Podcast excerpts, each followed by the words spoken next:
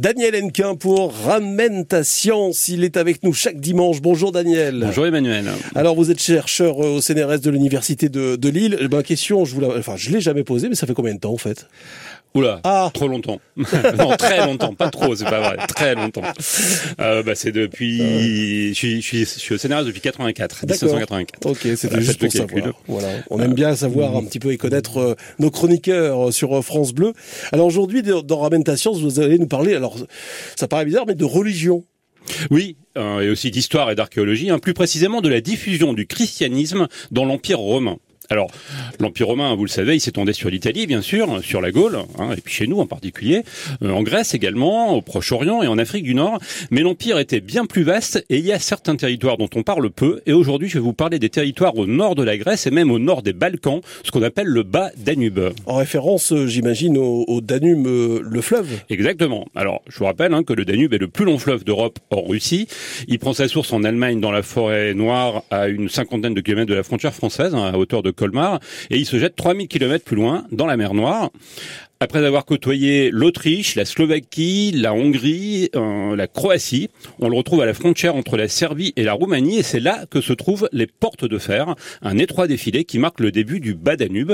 Et au-delà des portes de fer, hein, sur ces 1000 derniers kilomètres, le Danube coule vers l'est, à la frontière entre la Roumanie au nord et la Bulgarie au sud, sauf à proximité de la mer Noire où il remonte à travers la Roumanie vers l'Ukraine.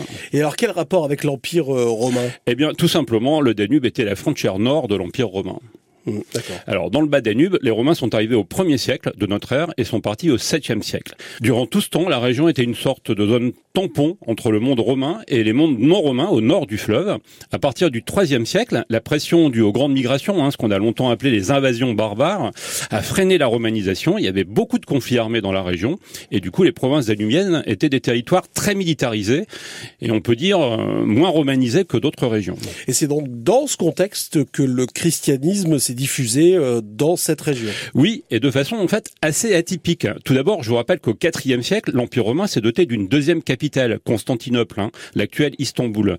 La région du Bas-Danube n'est qu'à 500 km de Constantinople. Elle lui était donc rattachée administrativement et était donc dans la sphère d'influence de l'église de Constantinople. Or, les sources démontrent que les provinces cherchaient plutôt à se rapprocher de l'église de Rome, ce qui est assez surprenant puisque Rome était beaucoup plus éloignée géographiquement. Alors, comment on explique ça alors, alors justement, à l'université l'Université de Lille, il y a un enseignant-chercheur de l'unité de recherche ALMA hein, pour histoire, archéologie, littérature des mondes anciens. Alors cet enseignant-chercheur a décidé de s'intéresser à ce contexte historique particulier en réunissant une équipe de plusieurs euh, chercheurs d'Europe et d'Amérique du Nord. Le projet qu'il a monté s'intitule Danubius ou Danubius, je ne sais pas mhm. comment on dit, et il a justement pour objet d'actualiser les connaissances sur le bas Danube romain, en particulier sur le processus d'implantation de la religion chrétienne dans cette région. Les archéologues et historiens de ce projet ont par exemple créé des bases de données en ligne et ils ont aussi participé avec des collègues bulgares et québécois aux explorations archéologiques de la forteresse romaine tardive de Zaldapa en Bulgarie. Alors Zaldapa, c'est une très grande ville fortifiée qui comptait plusieurs églises. Elle a été abandonnée au 7e siècle et n'a jamais été réoccupée depuis. Grâce à ces travaux, les chercheurs espèrent notamment comprendre l'origine de cette concurrence particulière entre l'église de Rome et l'église de Constantinople, mmh. et donc en particulier le rôle qui a pu jouer le, contexte, hein, c'est-à-dire euh, le possible lien entre l'importance de la présence militaire et la diffusion de la religion chrétienne.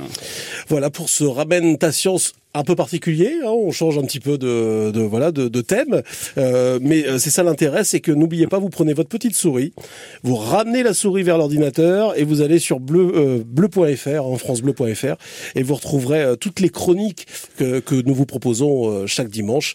Voilà, ramène ta science. Revient dimanche prochain. À dimanche prochain, Daniel. À dimanche prochain.